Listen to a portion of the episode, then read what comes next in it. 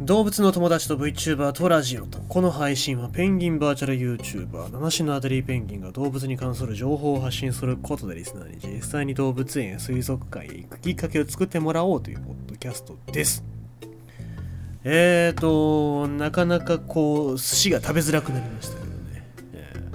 ー。まあ寿司というか回転寿司ですけど。まあでも別になんか僕は気にせずに行くしむしろ人が減ったんだったらその分なんかあそういう人もいなくなるだろうからゆっくり食えるかなっていう気もしますけどねなんか多分人が減るにあたってなんかそれを挽回するためのキャンペーンとかやったりしないかなとか思ったりもしますけど、うん、まあでもさその性善説に基づいて運営されてるものっていうのがどんどんこうやって消えていく可能性があるって考えるとね、えーちょっと寂しいものがあるかなと思います。特にまああの回転寿司もそうですけど無人販売とか。なんかお肉の無人販売持っていくやつがいるとかさ。えっ、と無人の、まあ、カメラつけてるお弁当屋さんでお弁当ね破損させたりとか盗んだりするやつがいるとか。まあまああのニュースにならないだけでそういうやつってどこにでもいるんですけど。なんかね、えー、とそうやって SNS とかが発達することによってさらされる人が増えたっていうのがなんか一つ原因なのかなとは思いますけども。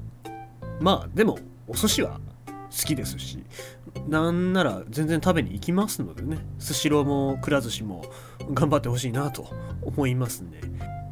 なんならくら寿司もスシローもああいう回転寿司店ってテイクアウト今やってますからそういうテイクアウト使った方がむしろ衛生的でゆっくり家で食べれるんじゃないかなっていうふうにも思いますけど。もまあそれだったら別にね、えー宅配の寿司とかもありますから、まあ、いろんな寿司の食べ方があっていいんじゃないでしょうか。僕あの個人的に美味しいスーパーのお寿司を食べるのが好きです。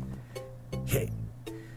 さて、えー、ということでございまして今日は動物の話というより南極のお話しましょうかね、えー南極のお話は非常になんかこう先進的なお話になっております。南極の研究施設にスターリンクがインターネットをお届け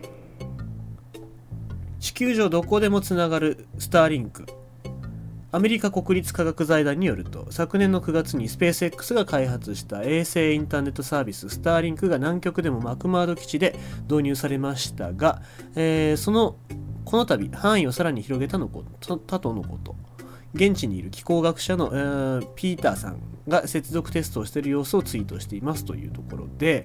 えーマクマード基地はアメリカの基地ですね。ここはすごいでかくて、輸送機なんかが着陸できる、そういう場所でもありまして、まあもともとあの皇帝ペンギンのコロニーだったところをぶっ潰してるわけなんで、あんまり僕はいいイメージはないんですけど、えーまあそのマクマード基地でスターリンクですね、地球上どこにでも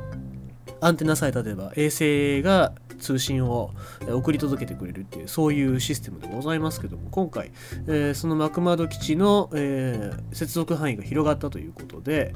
マクマド基地でスターリンクの接続テストをしてみました。スターリンクやその他の高速接続がどのように私たちのコミュニケーションを進化させるかそして氷の上での科学をどう変化させるのか楽しみですというところで、えー地球上で最も人里離れた場所である南極のさらに人里離れた地域にもインターネットをお届けしてくれたススペース X スターリンクは衛星間で光通信を行うことで南極山間部など地上局を置けないような場所でもインターネット接続が可能になったというわけでございます南極でのインターネット接続の成功はスペース X にとって大きなマイルストーンまあ、あの目標値ですね。ですし、この成功がさらなるサービスの発展のきっかけになりそうですね。現在、低軌道に3380機の衛星を飛ばしているスターリンク、さらに、ここからすごいですね、29988機打ち上げる予定ということで、えーまあもう、スターリンクの衛星だらけになるだろうなっていう、そんな感じしますけども。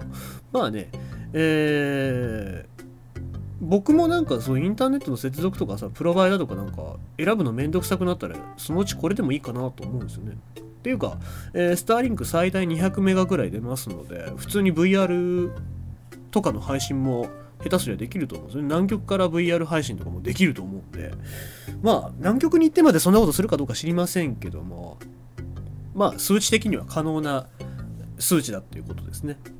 あ、えーっとね、だったらあれだね、あの、皇帝ペンギンの A 装置とか行って、ライブ中継とか、はえーっと、HD で画質すごいいい感じの画質で中継とかしてくれる可能性もありますよね。なんかそういうのができたらもっと南極を近く感じれるんじゃないかなと思ったりとか。日本もねスターリンク昭和基地あたりに置いたらなんか昭和基地に来るアデリーペンギンの姿なんていうのもライブ映像で高画質でお届けできるんじゃないかなと思いますのでなんか非常に夢がある話だなと思いますね、まあ、こういう技術戦争に使われたりとかってする側面もあるのかなとは思いますけどもまあこうやってなんか平和利用してる分には僕は喜ばしいなと思いますしまあどんどん広がってほしいなとも思いますね。ということでございまして今日のニュースは南極の研究施設にスターリンクがインターネットをお届け中ということでございました。